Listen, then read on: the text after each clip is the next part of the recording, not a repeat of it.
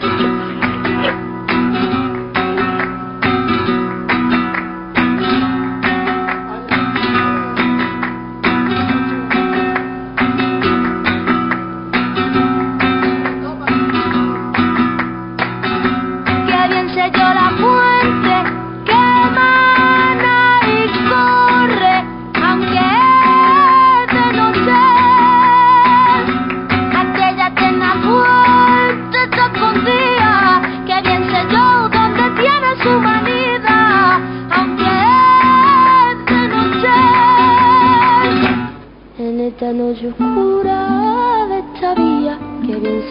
Hola, ¿qué tal? Buenas noches. Buenas noches. Estamos, estamos viviendo tiempos, épocas en que las que estamos cambiando algunos paradigmas, ¿no? Y es por eso que estamos revisando algunas relaciones de poder que parecían naturales, que parecían que venían dadas, ¿no? Y que nos dimos cuenta que no eran más que construcciones. Construcciones de poder hechas desde el poder para consolidar justamente ese poder. Aunque en realidad hay que admitir que el presente es algo que siempre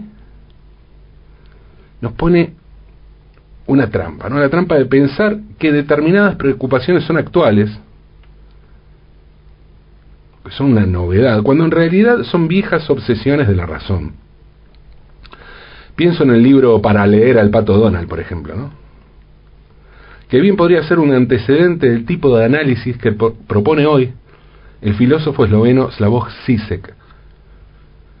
En aquel libro los chilenos Ariel Dorfman y Armand Matelard analizaban las tiras cómicas de Walt Disney y cómo resultaban ser una clara propaganda ideológica de los intereses estadounidenses. Dorfman, y Matelar dieron vuelta a un discurso que existía permanentemente, que era como potestad desde los sectores pro-estadounidenses, donde se insistía todo el tiempo sobre los efectos propagandísticos de algunos textos escolares o pedagógicos o de todo tipo, ¿no? Hechos por gobiernos enemigos de los Estados Unidos. Claro, acusaban a estos gobiernos de este tipo de propaganda y, y en esa misma categoría convivían comunistas cubanos o peronistas argentinos, no importaba. Es esa cosa llamada populismo, digamos, que después que devino en lo que se llamó populismo. Y tampoco es cuestión de negar que eso existía, ¿eh? negar que había algunas cosas con un trazo grueso en cuanto a lo ideológico, sería casi tan absurdo como afirmar que los intereses estadounidenses no estaban vinculados con la libertad, ¿no? Que, en realidad que eran, que los intereses estadounidenses estaban vinculados con la libertad, que, que eran, que tenían como único objetivo la libertad. Por otra parte, para leer al Pato Donald fue editado en Chile durante el gobierno de la Unidad Popular, con el socialista Salvador Allende como presidente y obviamente Dorfman y Matelar eran defensores del gobierno de Allende. En un mundo en el, que, en el que ya no existen dos bloques divididos por preceptos ideológicos, son otros los aspectos de construcciones de poder que se ponen en disputa. Y esto se ve en el lenguaje, ¿no? Esto es algo que bueno, es un tema recurrente, de lo que hablamos permanentemente aquí, en el programa en general y en este espacio en particular. Pero ¿qué ocurre cuando un nombre estigmatizante se transforma en la clave del éxito profesional de una persona? ¿Qué hacemos con eso? Rita Montaner fue la artista cubana más famosa de su tiempo y una de las más grandes de la historia. Nació en 1900 y, murió, 1900 y murió en La Habana en, 18, en 1958, menos de un año antes del triunfo de la revolución. Rita era cantante y como tal actuaba en teatros, en radio, en cine, en televisión. El 3 de mayo de 1933, Rita Montaner cerró una muy exitosa gira por México con una actuación en el Coliseo Politeama, en el, Distrito Federal de México, ante 4.000 personas. Pero Rita estaba difónica y sabía que no podía cantar todo un concierto de corrido. Así que hizo un alto en el concierto y les dijo, le dijo al público, le dijo, le dijo a la gente que, había ido a verla, que los iba a dejar un rato con un gran artista. El artista en cuestión era el pianista que había acompañado a Rita durante toda la gira mexicana. El pianista se llamaba Ignacio Villa y tenía 22 años. Y al igual que Rita era cubano. Pero en vez de presentarlo con su nombre y apellido, Rita se tomó el atrevimiento de anunciarlo al público con el apodo que ella le había puesto, que era Bola de Nieve. Ignacio Villa era negro, gordo, cabezón, feo, asmático. Cuando era chico había sufrido por parte de los niños de su barrio todo tipo de burlas de esas que hoy se llaman bullying. Y ya había recibido apodos como bola de trapo o bola de fango, de modo que no le gustaba ni un poco que lo llamaran bola de nieve. Ignacio Jacinto Villa Fernández, o Bola de Nieve, nació el 11 de septiembre de 1911 en Guanabacoa, provincia de La Habana. Su padre, Domingo Villa, era cocinero, cocinero de, de fonda. Y su madre, Inés Fernández, era ama de casa y además trabajaba en aquel momento como niñera de Rita Montaner, y con los años se convertiría también en su fan más fiel, tanto que cuando Ignacio va a tener algunos problemas con ella, ella nunca quiso pelearse con Rita, a la que amaba y admiraba. Ignacio tuvo dos hermanos, doce hermanos, y la familia no tenía un buen pasar económico, pero en la casa de la familia Villa Fernández se organizaban grandes fiestas con bailes a las que asistían muchos músicos, se tocaba, se bailaba, se comía. Esas legendarias fiestas fueron retratadas por Alejo Carpentier en La consagración de la primavera, la novela en la que el gran escritor cubano homenajea a la revolución y lo hace con el nombre de la obra más famosa de Igor Stravinsky, un exiliado soviético, ¿no? Sobre esa tensión se centra la consagración de la primavera que transcurre en los días de la revolución y Carpentier como integrante de una familia acomodada viviendo el estado que de pánico que sufría la, la clase alta cubana y viendo como la mayoría de sus amigos o personas más cercanas se iban de Cuba. Desde niño el pequeño Ignacio ensayaba en un banco de madera que simulaba un piano y más tarde en una entrevista iba a recordar lo siguiente, yo de niño no jugué más que a tocar, yo no jugué a los trompos ni nada. En la escuela pública número uno José Martí imitaba cantantes y pianistas y fue allí que comenzaron las burlas más densas de sus compañeros. Hay quienes dicen incluso que fue en ese momento que surgió el término bola de nieve por un personaje de cine de aquella época. Claro que el asunto recién se hizo público cuando lo retomó Rita Montaner en un escenario. Mientras sus compañeros se burlaban de él, su tía abuela vio en aquellas imitaciones y en aquel talento para la música, había algo para tomar muy en cuenta. Su tía abuela vio el talento que tenía aquel niño. Tomasa Bertemati, también conocida como Mamá Kika, así la llamaba Ignacio, no solo era la tía abuela del niño, sino también que también era la conserje de la escuela. Y fue ella quien lo anotó en clases de solfeo y teoría de música en la Escuela y Banda Municipal de Guanabacoa y le compró un piano que, según el padre Domingo, sonaba como una bandurria destemplada. Pero bueno, era un piano. Luego eh, Ignacio ingresó en el Conservatorio Mateu. A los 13 años comenzó a trabajar en el cine de Carral, acompañando al piano el movimiento de las películas mudas, que era algo muy común en aquella época. De allí son las composiciones más famosas por ahí de, ese tipo de, música, son las del, del ragtime y el, gran eh, músico estadounidense Scott Joplin. Y más tarde, Ignacio Villa fue pianista de la orquesta de Gilberto Valdés en el cabaret La Verbena, en Marianao, y trabajó con la soprano Zoila Galvez. Y así fue que llegó por primera vez, que la escuchó, lo escuchó Rita Montaner en el Hotel Sevilla. Y allí fue que lo contrató para esa gira por México. Ignacio era muy joven y ya tenía buenos trabajos en la noche. ¿Por qué no tiene novia? se preguntaba su padre. La presión era tal que a los 16 años tuvo que fingir un noviazgo para calmar las presiones que tenía en su casa. Obviamente a Bola o Ignacio en aquel momento no le gustaban las mujeres sino los hombres.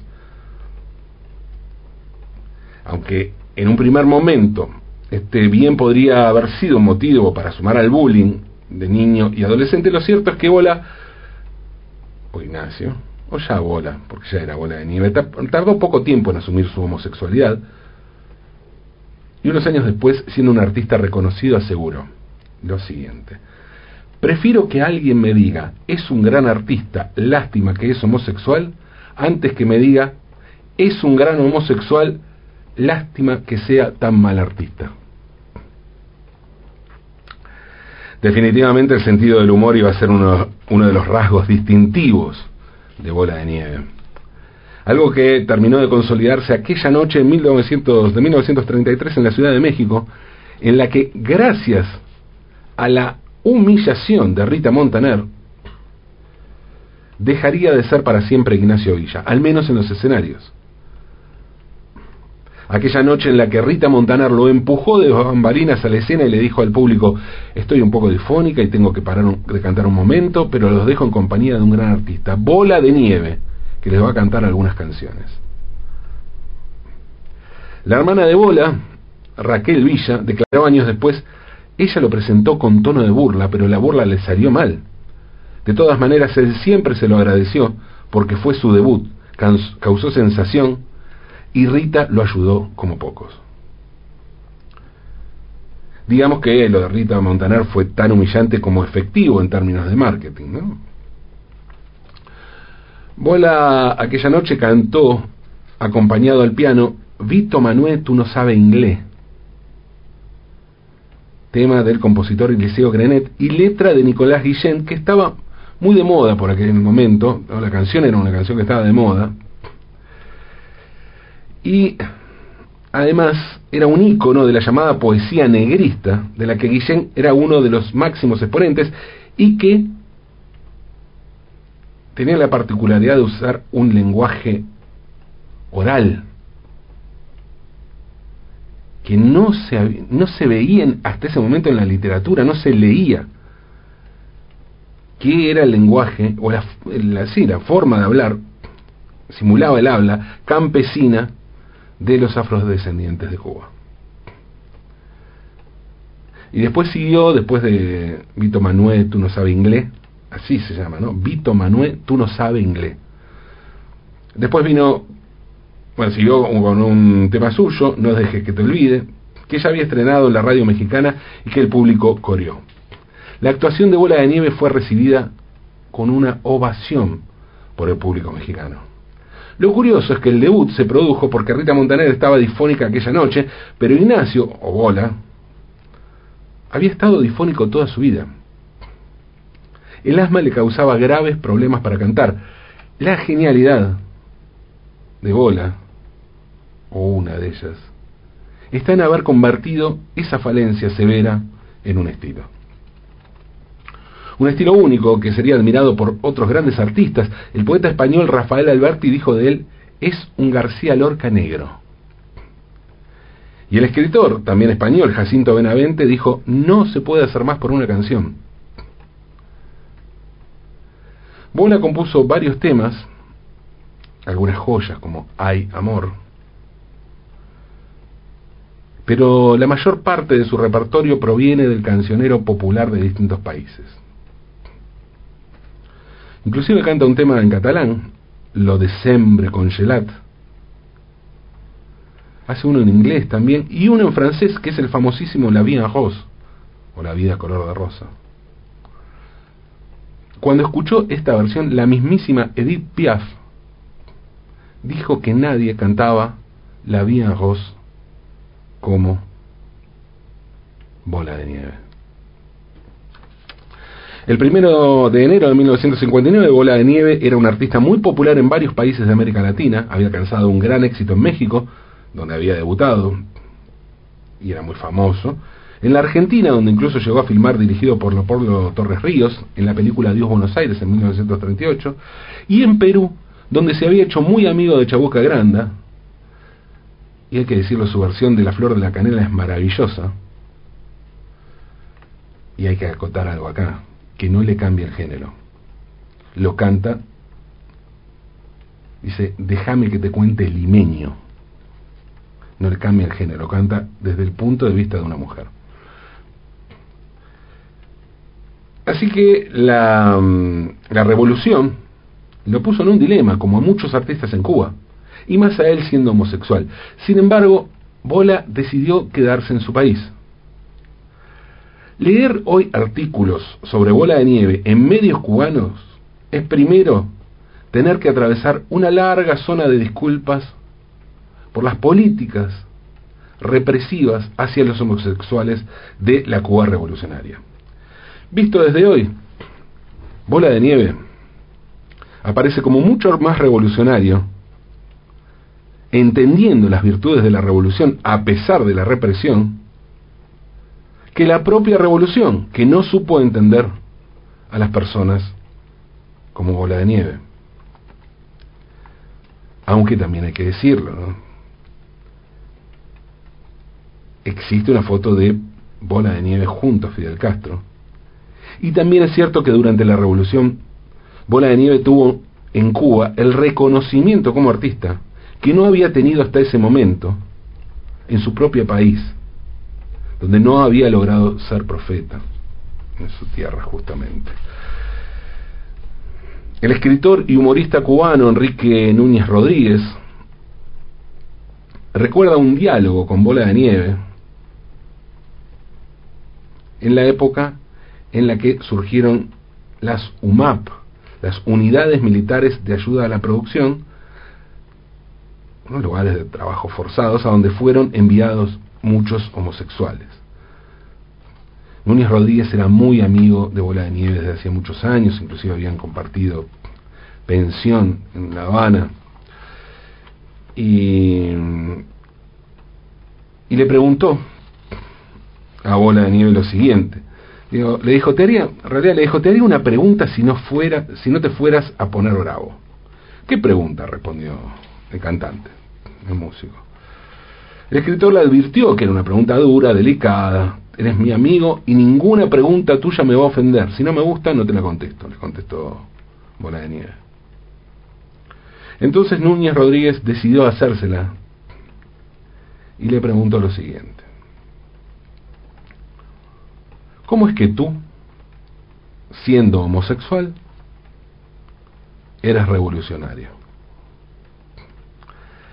Bola de Nieve sonrió y enseguida respondió, debe ser porque a mí me gusta todo lo masculino, y esta revolución es muy macha. Imagínate lo macha que es, que acaban de intervenir empresas norteamericanas en Cuba, como la ESO o la Standard Oil. Núñez Rodríguez recordó muchos años después aquel momento con las siguientes palabras me dio esa respuesta que para mí resultó única. Y al recordarla siempre pienso, ¿qué clase de hombre fue bola de nieve? Claro que eso de ser macho y ser hombre son cosas que también estamos revisando y llenando de dudas y que podríamos claramente cuestionar desde hoy, ¿cuánto? 50, 60 años después de aquellas palabras. Sí, podemos hacer eso, claro. Pero también deberíamos tener en cuenta que a principios de la década del 60 esas palabras eran una declaración de principios. Unos principios claros, pero que estaban allí también para correr los límites oficiales. Por eso, una vez, Bola de Nieve explicó cómo era su vínculo con el socialismo y con las ideas de Marx. Y dijo lo siguiente, mi hermano Dominguito siempre fue comunista. Él fue quien le enseñó marxismo a Carlos Marx. Yo no entiendo de política, pero me gusta el socialismo. Es justo. Y otra vez el sarcasmo, ¿no? Para explicar esto. Era la relación, esa relación tan difícil y tan incomprensible para mucha gente con la revolución cubana. Como enviado oficial de la revolución, Bola de Nieve viajó por todo el mundo, sobre todo el este europeo, la Unión Soviética, hasta que llegó a China, donde se fotografió junto a Mao Zedong. Hay quienes dicen que dentro del gobierno cubano no veían con buenos ojos tener tanto tiempo en el país a alguien que solía presentarse entre sus amigos como la mariquita cubana y que por eso aprovecharon su fama para mandarlo a viajar por el mundo. Lo cierto es que Bola de Nieve tuvo su propio restaurante en La Habana, donde solía actuar como artista y como anfitrión. Y murió, como había vivido en plena gira en México, el 2 de octubre de 1971, a los 60 años, sí, igual que Maradona igual que Diego Armando Maradona. Su cuerpo fue trasladado a La Habana, donde tuvo un funeral importante, y quien le dedicó las palabras del adiós fue su amigo, el poeta Nicolás Guillén. Negro, gordo, feo, asmático, homosexual y revolucionario. Ignacio Villa será siempre bola de nieve. Ese hombre que surgió de la burla, ese nombre que surgió de la burla, y, que le permitió a ese hombre frágil y trágico mostrarle al mundo la gracia y el talento de un artista excepcional. Porque eh, había que tener mucho talento para dar vuelta a un panorama tan, pero tan complicado. Lo bueno es que a veces esas cosas pasan y la magia sucede. A intentarlo entonces, aunque es de noche.